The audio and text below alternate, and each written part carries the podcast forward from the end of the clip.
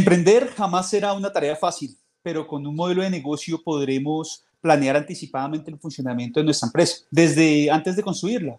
El modelo de negocio Canvas te ayudará a observar desde una visión integral cada elemento que debe contemplar tu proyecto de emprendimiento para no morir. En este Oscar Ausa Live charlaremos con un gran amigo, experto en emprendimiento y obviamente experto en el modelo Canvas. Hoy charlaremos con Darío Mauricio Reyes y aprenderemos y conoceremos todo, todo lo que no sabes sobre el modelo Canvas.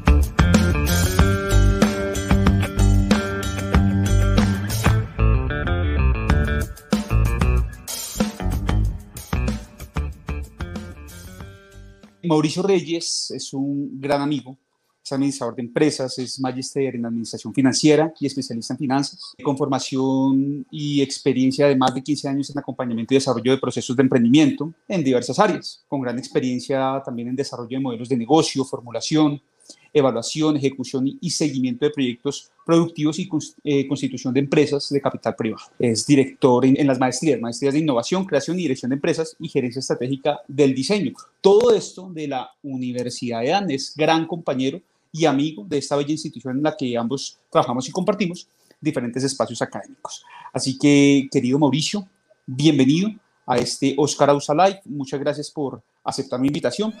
Y bueno, vamos a hacer algo de academia, de, divertirnos un poco con lo que eh, trabajamos en el día a día. ¿Cómo estás, Mauricio?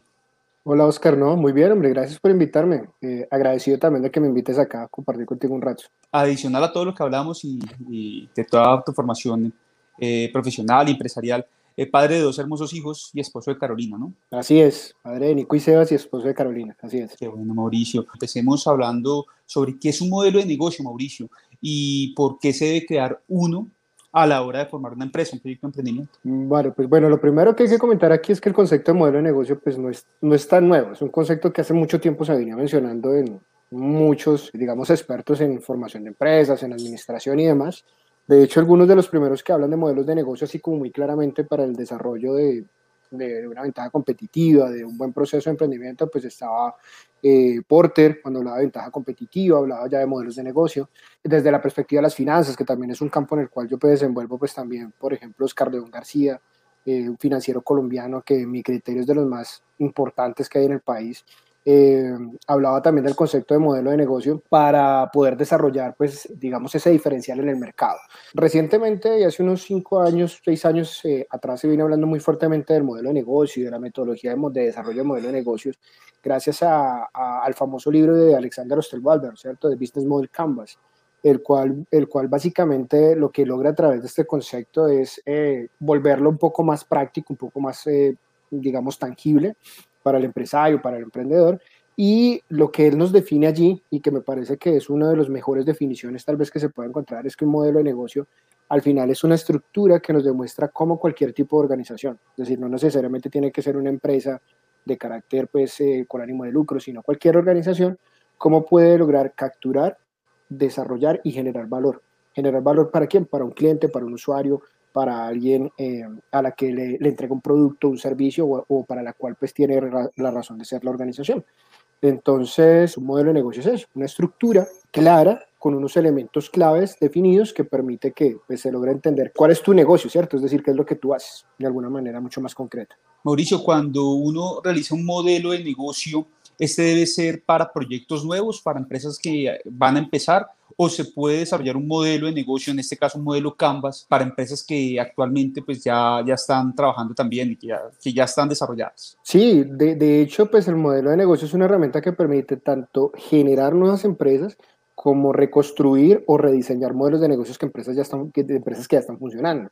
Es decir, que no es una herramienta que se reserve única y exclusivamente a las empresas o a los emprendimientos. ¿sí? De hecho, hay miles de empresas, lo que le puede pasar a muchas de nuestras MIPIMES, que no tienen claro su modelo de negocio o lo tuvieron que cambiar, por ejemplo, con el contexto de la pandemia.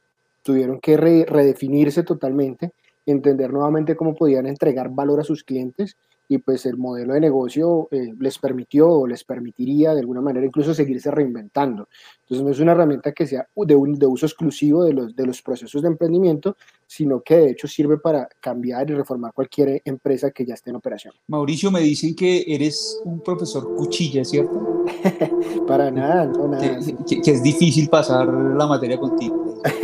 no, no, no, no, no, la verdad es que es difícil, sencillamente pues yo creo que quienes estamos en la academia tenemos un nivel de exigencia en el cual pues eh, como dicen por ahí, no es decir, si te exijo acá, acá es donde te puedes equivocar y hay cierto margen, pero la idea es que cuando salgas a ser un profesional en cualquier campo pues, pues no, no hay, no, es como en cualquier otro campo, ¿no? no hay médicos que sepan a medias, no hay pilotos de avión que sepan a medias, entonces la idea es que pues salgas con un buen dominio, entonces es un poco eso, ¿no? Pues en nombre de esos estudiantes que me dijeron que eras un profesor cuchilla, vamos a hacerte un quiz sorpresa. Dale, vamos. Para que sientas lo que tus estudiantes dicen que, que tú eres por, por ser profe cuchilla. Así que eh, vamos a pedirle a, a, Sebastián, el niño de la consola. ¿Has escuchado esos vallenatos que dicen así? Sebastián el niño de la consola. vamos a pedirle a Sebastián que nos muestre ese quiz que tenemos preparado para ti. Bueno, este es nuestro quiz sorpresa. Vámonos con la primera pregunta. La primera pregunta es ordene correctamente los siguientes elementos según la forma como se deben desarrollar. A. Modelo de negocio. B. Idea de negocio. C. Oportunidad de negocio. ¿Qué es primero? ¿Qué es segundo? ¿Y qué es tercero, Mauricio? ¿Cómo lo organizarías tú? Bueno, pues en este caso, pues yo creería, lo, lo, primero pues sería primero que todo pues identificar una oportunidad de negocio, ¿no? Posteriormente desarrollar o, o, pensar en la idea de negocio y finalmente construir el modelo de negocio. Vamos a ver qué dice la respuesta. El orden correcto es, primero, una oportunidad de negocio, segunda, una idea de negocio y tercero, un modelo de negocio. Muy bien, Mauricio. Cinco puntos por el momento. Excelente. Vamos bien, vamos bien. Entonces, hay que tener en cuenta eso. Creo que las personas que miran este, este programa son emprendedores, estudiantes en su gran mayoría. Y antes de tener un modelo de negocio, yo debo encontrar una oportunidad de negocio y debo estar atento constantemente qué oportunidades hay. Y si estoy atento, voy a poder identificar una idea de negocio que después se va a convertir en una empresa gracias a un modelo de negocio. Si usted quiere encontrar oportunidades de negocio y empezar su proyecto de emprendimiento, quiero recomendarle en la etiqueta que está saliendo en este momento en pantalla mi más reciente artículo que habla sobre oportunidades de negocio para 2021. Lo invito a consultar esa etiqueta, también lo encontrarán en la descripción de este video para que encuentre algunas oportunidades de negocio y encuentre también una idea de negocio y empiece su proyecto de emprendimiento, ojalá partiendo de esas ideas. Eh, muy bien, Mauricio. Excelente. Vamos a, a, ponernos serios y vamos a hablar de esos nueve puntos que tiene el modelo Canva. El primero que habla sobre la oferta de valor, el segundo que es eh, la relación con los clientes, el tercero que son los canales, eh, el flujo de ingresos, las actividades clave, los recursos claves, las asociaciones clave y la estructura de costos. En total son nueve puntos. Entonces, hablemos del primero, ¿te parece? El primero se llama la propuesta de valor. Cuéntanos qué es eso de la propuesta de valor en el modelo Canvas, eh, Mauricio. Vale, Oscar. Bueno, la propuesta de valor, pues tal vez es el punto más, a veces más complejo de, de, de entender y de explicar para los emprendedores. Curiosamente, es tal vez el punto más estratégico del modelo de negocio. Debería responder a la pregunta por qué te deben escoger tus clientes y tus usuarios a ti sobre cualquier otra oferta disponible en el mercado. O sea, es realmente eh, esos elementos concretos, básicos, específicos, que eh, son el diferencial con el cual le vas a cambiar la vida a tu cliente después, de la, después del uso de tu producto o tu servicio.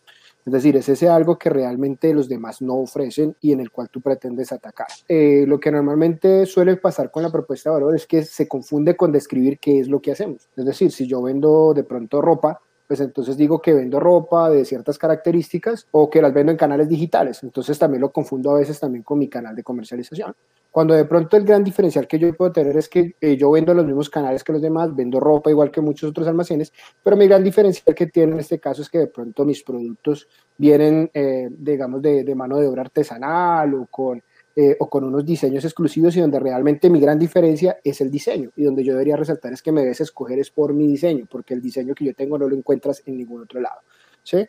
Hay un ejemplo muy claro y era pensar en cuál era la propuesta de Uber, por ejemplo, que es un modelo de negocio que tal vez todos conocemos. ¿Cuál es la propuesta de Uber? Pues si Uber dijera que su propuesta de valor era transportar a una persona de un punto A a un punto B, pues estaría hablando de lo mismo que hacen los taxis, de lo mismo que hacen los buses, de lo mismo que hacen cualquier otro, ¿cierto? Cuando realmente uno mira cuál fue su gran diferencial, fue que realmente él trajo un viaje seguro a un solo clic. Es decir, lo trajo dentro de una plataforma, dentro de un elemento que te permitía a un solo clic y con seguridad poder agendar un viaje para donde tú quisieras. Eso es una propuesta de valor, cuando tú puedes decir de una manera clara, concreta, fácil, entendible, por qué te deben escoger sobre cualquier otra oferta que tengan disponible en el mercado. Y, no confundirla, como te decía, con lo que tú haces eh, rutinariamente, porque hay cosas que haces que haces igual que todos los demás. Y seguramente la propuesta de valor viene de esos pasos previos de identificar una oportunidad de negocio y que se le venga a uno a la mente una idea de negocio. Yo identifico la, identifico la oportunidad de negocio y dentro de la oportunidad de negocio identifico una idea, que puede ser, por ejemplo, eh, prestar servicios para teletrabajadores.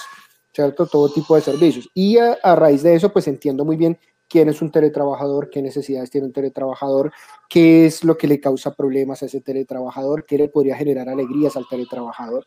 ¿cierto? Y en función de eso diseño esos, esos elementos de la solución que yo quiero darle. Entonces ya luego digo, ah, bueno, ya identifiqué claramente qué es lo que yo quiero agregarle valor, en qué es lo que yo le quiero cambiar su vida, como lo decía antes, en un antes y un después. Eso puede sonar muy utópico, como cómo le voy a cambiar la vida, pero realmente hay que tener en cuenta que los clientes hoy en día, cuando no estamos hablando de necesidades básicas primarias, nosotros compramos son experiencias, compramos experiencias de uso, compramos es, eh, historias que están asociadas a productos y servicios y no compramos necesariamente un producto porque sí. Realmente cuando tú compras un producto, es porque quieres que realmente te aporte algo, te aporte un diferencial. Entonces, por eso es importante entender muy bien las necesidades de ese cliente que puede ser una persona, puede ser una empresa, y tienes que entender muy bien eso, es decir, dónde quieres eh, aliviar un dolor que nadie más le ha aliviado. No es necesario que quieras construir la solución mágica que le solucione todos sus problemas, pero tal vez que sí le solucione un problema que nadie más se ha esmerado en generar una solución práctica, concreta y útil para ese cliente. Entonces, cuando tú encuentras eso, es donde realmente se genera ese, ese match, ¿no? Ese, ese antes y después que del cual yo hablo. Y seguramente esta primera parte del Canvas se relaciona mucho con la segunda, que tiene que ver con la segmentación de clientes. Háblanos un poco, Mauricio, sobre la segmentación de clientes. Pues aquí este también es otro punto muy relevante del modelo de negocio. Normalmente y sobre todo para los emprendedores o las MIPIMES, les suele pasar mucho que quieren que cuando le pregunte uno para quién es su producto o para quién está creando un producto o un servicio, puedan darse la errada percepción de que, pues, que su producto es para todo el mundo y su servicio es para todo el mundo. Hay una cosa muy diferente, es que de pronto cualquier persona que tenga dinero en el bolsillo pueda comprar tu producto o tu servicio en un momento determinado. ¿Sí? Pero otra cosa muy diferente es que tú te concentres en haber diseñado ese producto o servicio para un nicho, un segmento de mercado que tiene unas necesidades específicas. ¿Cuál es el dolor de cabeza? ¿Cuál es la frustración? Cuál es la necesidad específica que quieres atender de ese nicho de mercado, pues es la que también te va a permitir delimitar tu nicho de mercado, ¿cierto? Tu segmento. Entonces hay un ejemplo que me gusta utilizar, que es de pronto hablar de una marca muy famosa que tenemos los colombianos y que de pronto queremos mucho, que es Arturo Calle. En las tiendas de Arturo Calle, donde se encuentran productos únicos exclusivamente para hombres y niños, tú puedas, una mujer puede entrar y comprar un producto, ¿cierto? Lo compra para, un, para su esposo, para su hermano, o para alguien que quiere tener un detalle. Pero los productos no están pensados específicamente para ese segmento de mercado, están pensados pues para hombres, para niños y demás teniendo en cuenta también de pronto tal vez que las mujeres pueden resultar influenciadoras de compra o cosas por el estilo, pero eh, no específicamente para ese segmento. Lo que permite, digamos, la segmentación de mercado es que tú entiendas específicamente a quién le vas a dirigir todo el concepto de tu modelo de negocio, es decir, cómo le vas a llegar con la propuesta de valor, cuál es el mecanismo de relacionamiento que vas a utilizar con ese cliente y tener claro de que no pierdas esfuerzos, por ejemplo, eh, haciendo, un haciendo una estrategia de marketing o de relacionamiento a un nicho que no le iba a interesar realmente tu producto o tu servicio. Usted no puede pretender venderle una pastilla para el dolor de cabeza a alguien que le está doliendo realmente es, eh, es una articulación o que está sufriendo de otra cosa. Por más bueno que sea su producto, si no le está dando el, el aliviador correcto, él va a decir, oiga, realmente la pastilla no me funcionó.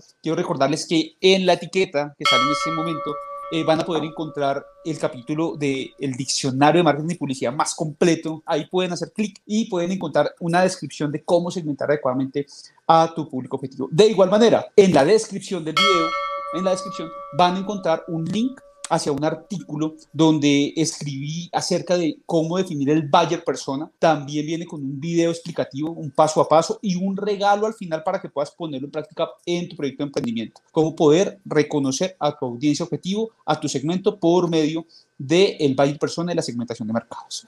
Vámonos por la tercera, la definición de la relación con el cliente. ¿Cómo puedo yo establecer una relación entre mi cliente y mi propuesta de valor? Háblanos un poco sobre eso, Mauricio. El canal de relacionamiento con el cliente tiene por objetivo es lograr que el cliente se enamore de mi producto, de mi servicio, de mi marca y que sobre todo me genere un canal, digamos, de fidelización en el largo plazo. Sí, es decir, como para que no tenga ese cliente que me compre una sola vez, sino compre de manera reiterada el producto o el servicio.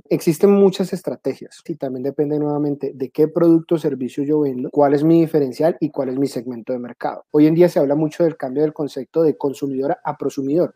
Entonces más vale también cómo vuelvo al cliente parte de mi negocio. Yo les hablaba también de la parte donde les decía que el modelo de negocio es como yo creo, desarrollo y capturo valor. Yo puedo capturar valor de mis clientes. ¿Cómo capturo valor de mis clientes? Pues cuando los escucho de manera permanente. Entonces un mecanismo de fidelización puede ser cuando a través de una encuesta digital o algo que le permite a los clientes interactuar permanentemente con mi negocio me estén diciendo cómo les está yendo con mis productos o servicios, qué quisieran que yo cambiara, cuáles son los elementos de la experiencia de usuario que quieren que yo maximice y por el contrario cuáles consideran que no son tan importantes. Una estrategia de relacionamiento con, con nuestros clientes puede ser sencillamente hasta las estrategias que se hacen de, de mailing cuando a ti te llega un mensaje de, de correo eh, electrónico deseándote feliz cumpleaños. Cuando te llega ese mensaje que te está mostrando el, el, producto que siempre compras y no sabes por qué te llegó ese día y porque había un descuento. O sea, son todas esas estrategias conjuntas que hacen es que el cliente todo el tiempo esté interactuando con mi negocio todo el tiempo, siempre sepa que yo existo y que el cliente de alguna manera se sienta y se sepa importante para mi modelo de negocio. Y lo más claro que de pronto nos puede permitir como un ejemplo claro de estrategia de relacionamiento para, para todos, porque creo que todos habremos comprado en un supermercado, es la estrategia de puntos que sacaron los supermercados, ¿cierto? Donde yo te digo, oye, dame tu número de cédula, cada vez que me compras, eh, te estoy haciendo un estudio de mercado, de hecho, porque estás pas cada producto que se pasa que tú compras cada 15 días o, o, cada mes, sé que ya ese número de cédula está amarrado con ese producto, tengo tus datos personales y por ese lado también luego también te permito que pues te doy puntos para que te fidelices con mi marca, yo sé que esos puntos los tienes que redimir en mi marca. Y por el otro lado, pues también lo que tengo es un estudio de mercado permanente de todos los productos que tú compras. Y ya sé que como tú llevas cada 15 días o cada mes esa misma marca, por ejemplo, de máquina de afeitar, pues entonces yo sé que cuando esa máquina de afeitar está en promoción, te hago llegar un mensaje con esa promoción, con ese producto y pues como cliente vas a decir, wow, o sea, están, me están teniendo en cuenta porque me está llegando una información que es valiosa para mí. Entonces, el relacionamiento con el cliente tiene por objetivo eso, cómo te hago sentir parte importante de mi negocio. Y cuando tú te, haces, te sientes parte importante del negocio, pues realmente creas ese, ese vínculo de largo plazo con esa marca. Eh, hoy por hoy, toda empresa debería contar con un CRM, eh, un software que me ayuda a registrar cada una de las actividades de mi cliente. Siempre nos han enseñado a conseguir clientes nuevos, pero lo más rentable para la mayoría de empresas es conservar los clientes actuales. Los clientes actuales son mucho más rentables que conseguir clientes nuevos que son muy costosos. Por eso quiero recomendarte en este video que va a aparecer en la tarjeta, un video donde hablo sobre cómo rentabilizar la relación con tus clientes y te enseño a manejar o utilizar un CRM gratis fantástico llamado HubSpot. Eh, hablemos del el quinto punto, ¿cierto? Que llevamos en el, en el quinto punto, Cuarto, que tiene que ver con los canales, ¿cierto? Entonces, en los canales podemos observar dónde están ubicados en el mapa. Háblanos un poco de los canales. En la teoría siempre se habla de los canales de distribución. No obstante, yo creo que también tienen que ver con los canales de comunicación porque hay que distribuir, pero también comunicar esa propuesta de valor y esa relación con los clientes. Sí, de verdad. Es decir, no solamente es un canal de distribución, sino un canal de comunicación. Pues el ejemplo más claro de esto es para donde podemos tener un canal de distribución y comunicación es cuando uno va a un restaurante, ¿cierto? Tanto el espacio físico del restaurante es un canal de distribución, como el mesero termina siendo también un canal de distribución más pequeño y también de comunicación que finalmente es la persona que me, con la que yo interactúo en ese momento de verdad, que es cuando estoy pidiendo una, tal vez un consejo sobre un plato que quisiera consumir. Hoy en día, por ejemplo, que está tan de moda y, y hablando, por ejemplo, del contexto de pandemia y demás, pues los canales de compra digitales que tenemos a la mano pues en nuestros dispositivos móviles son canales de distribución y canales de comunicación. Plataformas como eh, Merkeo, plataformas como eh, Mercado Libre o cualquiera de esas otras, tenemos, tenemos un canal de comunicación con ellos, que incluso en algunos casos también es un canal de relacionamiento, eh, pues a través de ellos también nos distribuyen pues el servicio, digamos, que nos prestan, que es pues conectarnos con, con un oferente de un producto o un servicio que nosotros queremos comprar. Y posteriormente, pues ya obviamente habrán otros elementos de logística y de entrega del producto, que son esos otros otros elementos que se asocian al complemento de nuestro modelo de negocio, pero en últimas, el canal de distribución y comunicación es eso, ¿no? Es cómo te entrego yo el producto o el servicio, por un lado, Y por el otro lado también, pues eh, eh, hoy en día resulta tremendamente estratégico, sustentado en estrategias digitales, pues que yo permanentemente también utilizo estos canales para comunicar permanentemente mensajes a nuestros clientes para fortalecer también el, el, relacionamiento con el cliente. Mauricio, cuando hablamos de propuesta de valor, segmentación de clientes, relación con el cliente y canales, eso es lo que probablemente me lleva al siguiente elemento, ¿cierto? Que tiene que ver con el flujo de ingresos. El flujo de ingresos lo que me permite a mí entender es cómo voy a ganar dinero. Modelo de negocios, o sea, sé que es un negocio porque genera ingresos. Para muchas personas cuando se acercan por primera vez al lienzo de modelo de negocio, asumen que acá específicamente ya tenemos que tener totalmente claro, pues de pronto ya como la cifra de ingresos, ¿no? O sea, y hay que tener en cuenta que pues por el momento cuando estoy diseñando mi modelo de negocio, pues no estamos hablando tan necesariamente ya de elementos cuantitativos, pero sí tenemos que tener claro elementos que nos van a llevar luego a poder cuantificar. El flujo de ingresos de los negocios que, que han existido tradicionalmente tal vez hasta hace, pues qué sé yo, una o dos décadas atrás, pues siempre se daba dentro de dos maneras, era o te vendo un producto o te vendo un servicio, ¿cierto? Entonces era te vendo este esfero o te lo alquilo y ese era el servicio. Hoy en día, eh, pues las, las empresas y los modelos de negocio han cambiado, son cada vez mucho más flexibles, mucho más dinámicos, y eso también ha llevado a que los modelos de ingreso y los modelos de monetización cambien permanentemente. Entonces nosotros podemos tener hoy en día modelos de negocio que no te venden nada, de hecho te lo dan todo gratis, y de pronto crean una gran infraestructura específicamente para atender una gran cantidad de mercados eh, específicamente, pero no te venden nada. Uno dirá, bueno, pues entonces, ¿cómo realmente generan su, su, monetización? Ah, bueno, de pronto es porque detrás en una segunda capa tienen tal vez un segundo segmento de mercado, un segundo nicho, dentro del cual específicamente es donde realmente obtienen la monetización. Entonces, por no ir más lejos, por ejemplo, Facebook, ¿cierto? Que esto yo creo que todos tenemos Facebook o Instagram o, o cualquiera de estas redes, pues para la gran mayoría de usuarios que, que, tienen estas redes sociales a nivel mundial, no nos cobran un peso para los que lo utilizamos como personas naturales. Y es ahí donde están concentrando la gran, digamos, como la gran oferta de, de todo lo que hacen, pero no nos cobran nada. Entonces uno dice, bueno, pues normalmente uno dirá, bueno, pues, ¿y entonces a quién le cobran? Lo normal es con Facebook, que pues bueno, listo, hay publicidad, pero la publicidad, porque, ah, bueno, pues porque están vendiendo una base de datos muy específica a un segmento de, clientes que hay por detrás. Entonces, realmente la fuente de monetización de Facebook, pues entonces está es en la pauta publicitaria y en otros medios. Ahí es donde tenemos que identificar dentro de nuestro modelo de negocio realmente es qué cobramos, a quién le cobramos y cómo le cobramos específicamente. Eso es lo más importante. Yo siempre hago mucho énfasis en esos tres elementos. ¿Qué cobro? ¿Cómo lo cobro? ¿Y a quién se lo cobro? Entonces hoy en día aparecen también otra cantidad de elementos donde yo, por ejemplo, el pay-per-view, ¿cierto? El pago por ver es un modelo de monetización que también es, es más o menos de hace una década, pero era que, y que hoy en día también todavía está vigente, en el cual yo te digo, oye, pues yo te pago sencillamente por lo que veo, no te quiero pagar por absolutamente todo lo demás. O incluso los micropagos, ¿no? Hoy en día, que es como que te pago por pequeños elementos que puedo ir consumiendo para luego formar un todo más grande. Hay una infinidad de elementos adicionales que uno puede generar. Lo más importante de pronto acá que sí quiero dejar de, tal vez como una recomendación para emprendedores y para microempresarios, es que yo puedo tener diferentes mecanismos de generación de monetización, incluso teniendo un único producto y servicio básico. Entonces, yo pues, lo que pasa es que yo puedo tener un único producto o servicio pero te lo empaqueto de diferentes maneras. Entonces habrá un segmento del mercado al que le interesará comprarme el bolígrafo. Habrá un segmento de mercado al que le interesará que yo mejor se lo alquile y se lo cambie cada dos meses cuando se le acabó la tinta. Habrá otro segmento de mercado que de pronto le interesará más vale que yo ni se lo venda ni se lo alquile, sino que más vale le, le preste un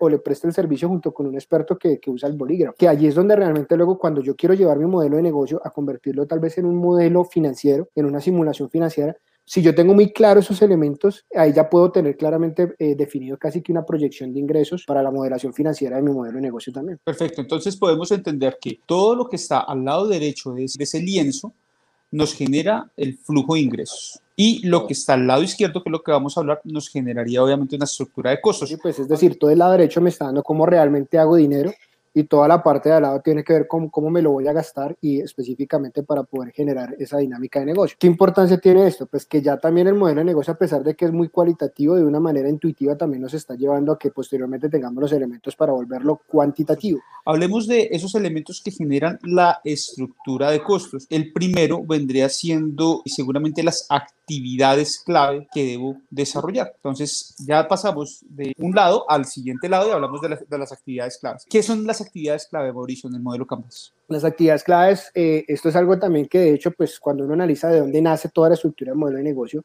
pues también se sustenta en muchas herramientas administrativas tremendamente serias y muy grandes. De hecho, pues el lienzo de modelo de negocio viene también inspirado en muchas otras herramientas un poco más complejas, ¿no? Entonces, las actividades claves vienen de, de, toman una parte muy importante de algo que presentaba Michael Porter y es la cadena de valor. Y en la cadena de valor, ¿tú qué haces? Diferencias mis actividades que son estratégicamente importantes de las actividades que de pronto son rutinarias o de apoyo para un negocio. Entonces, aquí es muy importante tener en cuenta eso, el apellido que tiene este bloque, que es actividad clave. Entonces, ¿qué vas a definir? Pues cuáles son tus actividades estratégicamente relevantes para construir mi propuesta de valor, entregarla y hacer que realmente llegue de manera efectiva a mi cliente. Me puedo explicar con un ejemplo muy rápido. Habrán actividades que de pronto para una empresa son totalmente rutinarias que para otro negocio son totalmente claves. Por ejemplo, si pensamos en una empresa que se dedique a la educación virtual o lo que sea, pues para ella todo lo que tenga que ver con los procesos de formación son actividades claves. Y si pensamos que esa misma empresa tiene que tener una actividades de proceso contable, esas actividades vienen hacer actividades rutinarias porque son actividades que tiene que llevar a cabo porque pues está dentro de una economía, dentro de, dentro de un elemento donde tiene que tomar registros de la información que lleva a cabo a nivel contable, pero no es estratégica para lo que hace. Ahora, si invertimos en la, la, moneda y pensamos más vale en una empresa que se dedica al sector financiero, pues esa empresa también probablemente va a tener procesos de formación y procesos contables, pero va a ser totalmente al revés. Sus procesos contables y financieros son estratégicos, mientras que la formación va a ser un proceso de apoyo. Entonces, aquí deberían ir esas actividades fundamentalmente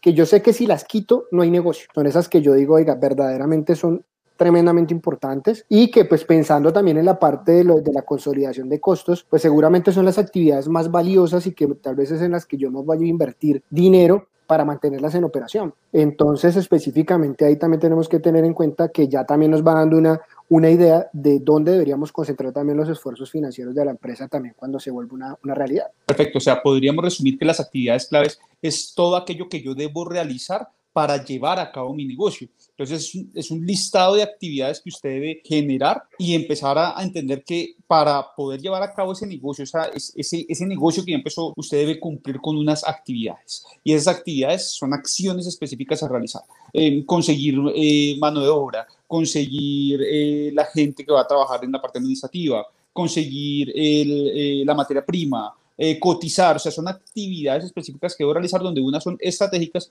y otras son operativas y hay que darle, según la recomendación de Mauricio, el orden y la importancia de acuerdo pues, a cada segmento o a cada tipo de, negocio que usted esté construyendo. ¿Qué diferencia hay entonces con los recursos claves? ¿Qué son los recursos claves?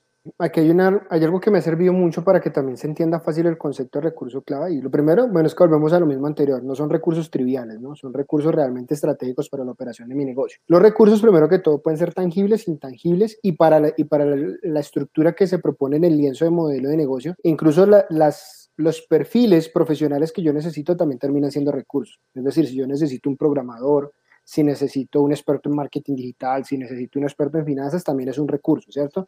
Probablemente pues para personas pues obviamente de talento humano les va a sonar muy raro y muy feo que uno hable que de pronto que las personas son recursos porque no lo son, pero para el modelo de negocio pues no es tanto el recurso sino el perfil que yo necesito. Eso quería aclararlo también porque a veces se nos olvida y solamente nos quedamos en los recursos, digamos, de pronto físicos o, intangibles que puedan ser considerados como tales. Entonces, ahí que podemos tener hardware, software, infraestructura física, recursos de talento humano eh, y demás que yo necesito para operar mi modelo de negocio. Pero vuelvo a lo mismo, tienen que ser claves, ¿sí? Entonces, una buena manera para saber si estoy hablando de un recurso clave es piense en sus actividades claves. Generalmente las actividades claves consumen o usan los recursos claves. Entonces, de pronto usted dentro, de, si usted es una, una empresa que desarrolla campañas de marketing para, o para mi pymes, ¿cierto? Campañas de marketing digital.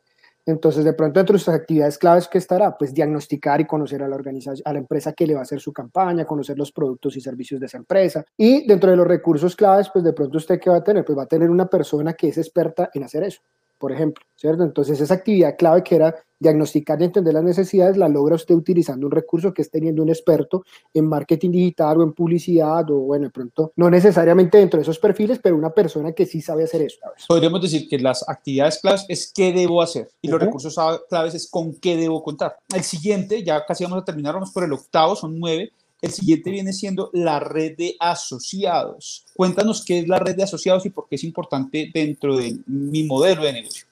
Por ahí dicen hoy en día que, que, es más importante tener amigos que plata, por ahí dicen, ¿cierto? Y, y esto se parece mucho en las empresas. Eh, los emprendedores hoy en día tienen que tener en cuenta que las empresas gestionan tres tipos importantes de capital, que son el capital financiero, el capital intelectual, que es el know-how, el conocimiento de cómo hacen las cosas, y el capital relacional. Entonces, dentro del capital relacional está precisamente la red de aliados estratégicos y socios. ¿Y eso qué quiere decir? Ahí deben estar todos los posibles aliados, socios estratégicos de mi modelo de negocio, que pueden estar dentro o fuera de mi modelo de negocio, que me van a permitir que, que mi negocio realmente pueda escalar, que mi negocio esté vigente, que mi negocio pueda crecer, que mi negocio realmente se pueda apalancar de manera, digamos, eh, próspera, etcétera, etcétera. Entonces, por ejemplo, es muy normal y yo siempre le digo a los emprendedores, hombre, si usted no considera que sus clientes son aliados estratégicos, pues está mal. porque como le decíamos hace rato, si yo quiero hacer una buena estrategia de relacionamiento con mis clientes, pero pues los debo volver socios de mi negocio, casi que de alguna manera. Por eso se hablaba también del concepto de prosumidor antes, ¿no? Eh, los trabajadores son aliados estratégicos. Mis canales de distribución, imagínense en el caso de, de un Amazon, un Dafiti, o, un Mercado Libre, ¿cierto? Ellos no, no son dueños de los canales de logística, pero los canales de logística que finalmente son los que les permiten cumplir con la promesa de entrega en un periodo de tiempo determinado, terminan siendo aliados estratégicos de su modelo de negocio. Es decir, que son canales de distribución, pero a la vez terminan siendo socios estratégicos de su modelo de negocio. Mis proveedores de materias primas o de servicios. Si yo al final le prometo a mi cliente una calidad de un producto final, esa calidad de mi producto final depende mucho de la calidad de las materias primas que me vende mi proveedor. Entonces mi proveedor también termina siendo un aliado estratégico. Los gremios por ejemplo, yo soy una fintech, pues debería, estar en la, debería tratar de acercarme a la Asociación Colombiana de, de, Fintech. ¿Por qué? Porque ahí están ese club de empresas que están dentro de ese sector y que me van a permitir relacionarme, me van a permitir entender mejores prácticas, me van a permitir hacer las cosas mejor. Entonces, la red de asociados es eso, es decir, acérquese a todos esos agentes que le van a permitir realmente hacer que su negocio escale, que sea mucho más vigente, que entienda mejor las tendencias de mercado y que le permite sobre todo eso, pues estar ahí todo el tiempo, digamos como en la cresta de la ola de cambio, ¿no? Es decir, que le permita estar vigente y le permite estar actualizado. Perfecto. Y por último, nos vamos con el, eh, el elemento final, el noveno, que es la estructura de costos que básicamente resume todo lo que tengo que invertir en, en actividades claves, en recursos claves, obviamente en red de asociados. Pero acá lo más interesante es que tú eres financiero. Nosotros las personas que trabajamos en mercado somos muy creativos. Todo lo que tiene que ver con proponer, con desarrollar, la tenemos clarísima y nos estrellamos muchas veces con el departamento financiero. Nos dice siempre, bueno, está muy interesante, pero ¿qué retorno de inversión vamos a tener? Entonces, ¿Cómo podríamos entender esa estructura de costos desde la posición financiera? Pues lo más importante que hay que tener en cuenta es que desde el momento en el que yo identifico también la, la idea de negocio, cuando yo estaba en esa fase previa y cuando hicimos el quiz, de cómo debería ser esa lógica, uno normalmente desde allá también ya tiene que estar pensando que la idea y la solución que va a crear, que va a entregar al, nicho de mercado, sea accesible para ese nicho de mercado y tenga un precio de venta accesible para que finalmente pueda ser loable vendérselo a ese nicho de mercado. ¿no? Accesible no quiere decir barato, sino accesible para el nicho que yo definí. Y de igual manera, pues ya eso me da una, una digamos, una visualización clara de que si yo digo, tengo un nicho de mercado compuesto por X número de posibles compradores y además de eso tengo un precio tentativo específicamente para venderles mi solución, ya puedo ir teniendo más o menos en mi cabeza tal vez una idea de lo que puede ser el flujo de ingresos de mi negocio. Y si ahora me devuelvo para el otro lado y miro la estructura de costos, pues aquí pasa algo que debería, deberíamos tener todos claros en nuestra vida y también digamos a nivel de finanzas personales. Es que si gasto más de lo que me ingreso, pues nunca va a ser rentable. Entonces, ¿qué pasa? La estructura de costos lo que me permite también es empezar a dimensionar, ya partiendo de una idea de un posible nivel de ingresos, pues cuánto debería ser mi nivel de inversión y también de pagar los gastos y los costos de funcionamiento recurrentes, el día a día de mi operación. Porque yo no solamente arranco un negocio con lo que invertí al principio, sino que también necesito la gasolina para poder seguir operando al principio ese capital de trabajo inicial. Entonces, generalmente voy a tener que cubrir mano de obra o, o, la nómina, voy a tener que cubrir gastos fijos como un arrendamiento si lo necesito. Eh, puede ser físico o un arrendamiento virtual, ¿cierto? Porque pues tú sabes de eso más que yo, no voy a tener que pagar de pronto, si tienes un modelo de negocio digital, pues entonces vas a tener que pagar un hosting, vas a tener que pagar un dominio, vas a tener que pagar una cantidad de cosas, vas a tener que pagar espacio en un servidor en la nube. Todo ese tipo de cosas son de las que tienes que tener clara que vas a tener que pagar. Entonces casi que la estructura de costos se convierte como en un polo a tierra, ¿no? Como que te dice, venga, muy bonito todo lo que has diseñado acá, pero ten en cuenta que lo tienes que llevar a una estructura que la vas a tener que pagar. Primero que todo, la vas a tener que financiar para ponerla en marcha y luego la vas a tener que alimentar de manera permanente. El ejemplo más claro acá es, a mí no me sirve de nada comprarme un Ferrari si no le puedo pagar el mantenimiento, porque sé que no me va a funcionar muy bien. Entonces hay que tener en cuenta de que tengo que montar una estructura que yo pueda operar y que pueda mantener funcionando muy bien. Entonces ahí dentro de la estructura de costos, para el modelo de negocios es importante tener en cuenta que para el modelo, para este lienzo del que estamos hablando, le es irrelevante que sea un costo o un gasto, porque financieramente son dos cosas diferentes. Lo que le interesa saber es qué es, en qué vas a tener que invertir, es decir, que, dónde se te va a ir la mayor cantidad de flujos monetarios de tu, de tu operación y los tienes que tener claros. Marketing, nómina, captación de tendencias, investigación de mercado, mantenimiento de la planta física, servicio y soporte postventa, todas esas actividades las tienes que tener muy claras. Y específicamente, pues normalmente la receta más clara es que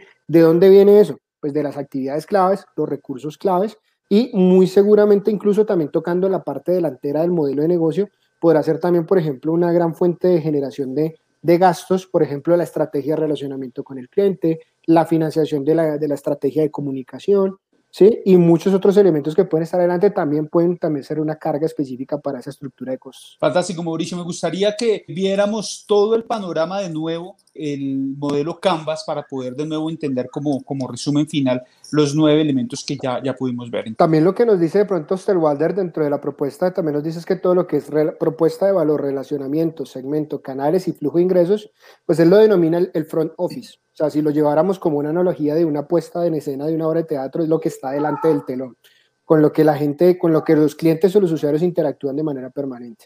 Y pues que es finalmente donde se generan los ingresos. Y eso es una invitación a hacer una constante revisión y adaptación de las oportunidades.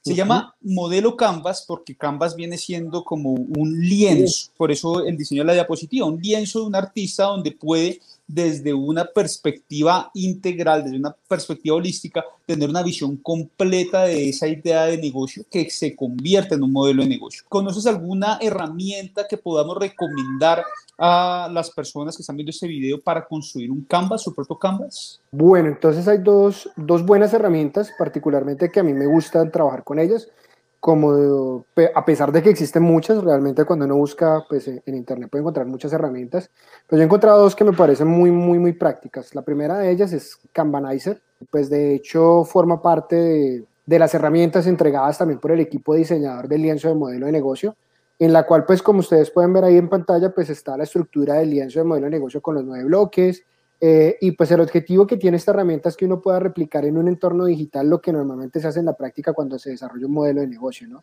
Es que uno pueda tener una herramienta dinámica en la que juegas como con unos post-it digitales donde puedes mover elementos de un modelo de negocio a otro, donde incluso lo puedes compartir para que puedan haber varios editores del modelo de negocio a la vez, donde lo puedas exportar también un PDF y pues es una herramienta gratuita. La otra es Storyboard, que también eh, es una herramienta que tiene también las mismas utilidades que tiene eh, la anterior, eh, solo que pues bueno, en, en, ambas debes crear una cuenta gratuita y Storyboard lo que te permite no solamente es acceder al modelo de negocio, es decir, al lienzo de modelo de negocio, sino que también puedes encontrar el lienzo de propuesta de valor, un, un, modelos para desarrollar modelos de Bayer Persona, análisis DOFA, análisis de, muchos, de, muchos tipos de lienzos, puedes encontrarlos ahí dentro. Y es una herramienta también un poco más dinámica que tiene, a diferencia de, de Kanbanizer, te permite también dentro del modelo de negocio, por ejemplo, cargar información que te va a ser útil. Porque, por ejemplo, cuando tú haces un modelo de negocio, lo validas o haces entrevistas o recoges información y data que te sustenta el, eh, el, tamaño de mercado o empiezas a hacer simulaciones financieras, todos esos archivos los puedes ir cargando dentro de la estructura del lienzo puedes irlos cargando como archivos, puedes crear enlaces y demás. Entonces al final termina siendo una, una herramienta también gratuita, supremamente útil. Y les tengo un regalo, pero acércate. Acércate un poco más, un poco más. Acércate. Suscríbete. Suscríbete a este canal, canal de Oscar Ausen. Y en la descripción de este video vas a encontrar un link para que puedas ampliar todo lo que estás conociendo sobre el modelo Canvas y al finalizar vas a encontrar un botón para descargar un formato donde también vas a poder construir tu propio modelo Canvas para tu proyecto de emprendimiento. Bueno, quiero agradecerte por este espacio que nos has dado. Igual te cuento que el quiz no ha terminado. Vale. ¿Sabías eso? No, no sabía, pero bueno. Hay preguntas bien, bien interesantes de este quiz sorpresa en el cual vamos a ver qué tanto sabes de el modelo Canvas. Y la pregunta es, pon atención porque eh, tienes que estar muy concentrado, es una pregunta muy difícil. El creador del modelo Canvas es A. Alex y Fido. B. El Alexis. C. Oscar Alexander Ausa o D. Alexander Osterwalder? Bueno, pues no podemos pedir 50-50. La llamada a un amigo. La llamada a un amigo. Eh, no, D. Alexander Osterwalder. Vamos a ver qué dice detrás. La respuesta correcta, correcta es la de Alexander Osterwalder. Muy bien, Mauricio. Se nota que sí sabes bastante sobre el, el modelo Canvas. Eh, Mauro, pasando también a, otras, a, otro tema. Eh, tú me has contado que eres oriundo de Popayán y que representas a tu tierra dejándola en alto participando en diferentes eventos académicos, empresariales. Y yo te quiero preguntar un poco sobre Popayán. El gentilicio de las personas oriundas de Popayán es A. Popayanés B. Payasitos C. Popayacuno D. Payanés. Cuénteme a ver, ¿cómo es eso? Payanés. El Payanés. Payanés. Así, así ese es el gentilicio de las personas de, esta hermosa tierra de Popayán, aquí en Texas, en alto. Y la estás dejando en alto muy bien. Respuesta totalmente correcta. Y por último, vamos a ver qué tanto sabes de Popayán. Una comida típica de Popayán es A. El ajiaco, mi querido chino. B. El pan de ono con mucho bocadillo. C. El arroz con coco. D. ¿Qué man tan bobo? Es mi programa, yo pongo lo que quiero.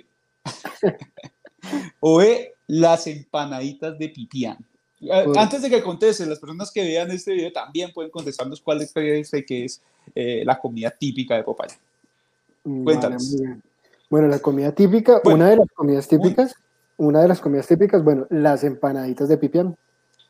¿Qué dice la respuesta correcta son las empanaditas de pipián. Fantástico, muy bien respondido. Pero yo tengo una duda, porque creo que algunas personas pueden decir, oiga, del Valle, si quieres volvemos a poner las preguntas, podrían llegar y decirme el pan de bono, y ahí está el pan de bono, eso, es más bayuno que para dónde, ¿sí o no? Entonces, mire, pero ¿qué es lo que dice ahí en la pregunta? El, el, pan de bono decía, el pan de bono con mucho bocadillo. Cuéntanos un poco de eso, Bueno, lo que pasa es que esto es algo con lo que yo siempre he lidiado también en Bogotá. Y es que, pues bueno, nosotros Popayán y Cali hay mucha cercanía a veces también porque pues estamos a una hora y 45 minutos. Y eh, pues el pan de bono es bayuno y el pan de bono jamás ha llevado bocadillo por dentro. De hecho, eh, es algo que en Bogotá yo encontré cuando llegué a vivir a, Bogotá hace ya 10 años, un poco más de 10 años, que había uno pedido un pan de bono y le preguntaban que si con o sin bocadillo es algo que siempre me ha rayado la cabeza porque digo, el pan de bono no lleva bocadillo por dentro. El pan de bono no lleva bocadillo por dentro. El pan de bono solamente es eh, almidón de yuca y queso, no es nada más. Entonces, pues eso hay que aclararlo también acá. Mauricio, gracias por este espacio, gracias por compartirnos sus conocimientos, por haber aceptado la invitación a este Oscar Ausa Live y haber aclarado un poco más eh, qué es el Canvas y poder contar a las personas todo aquello que no sabían del modelo Canvas de Alexander Osterwald. Amigos, muchas gracias por eh, haber visto este Oscar Ausa Live. Eh, con Mauricio Reyes como invitado, a Sebastián, el niño de la consola, muchas gracias por tu, por tu ayuda. Y amigos, nos vemos y no olviden suscribirse a este fantástico canal en temas de marketing, liderazgo, proyectos y nos vemos en una próxima ocasión. Nos vemos, chao.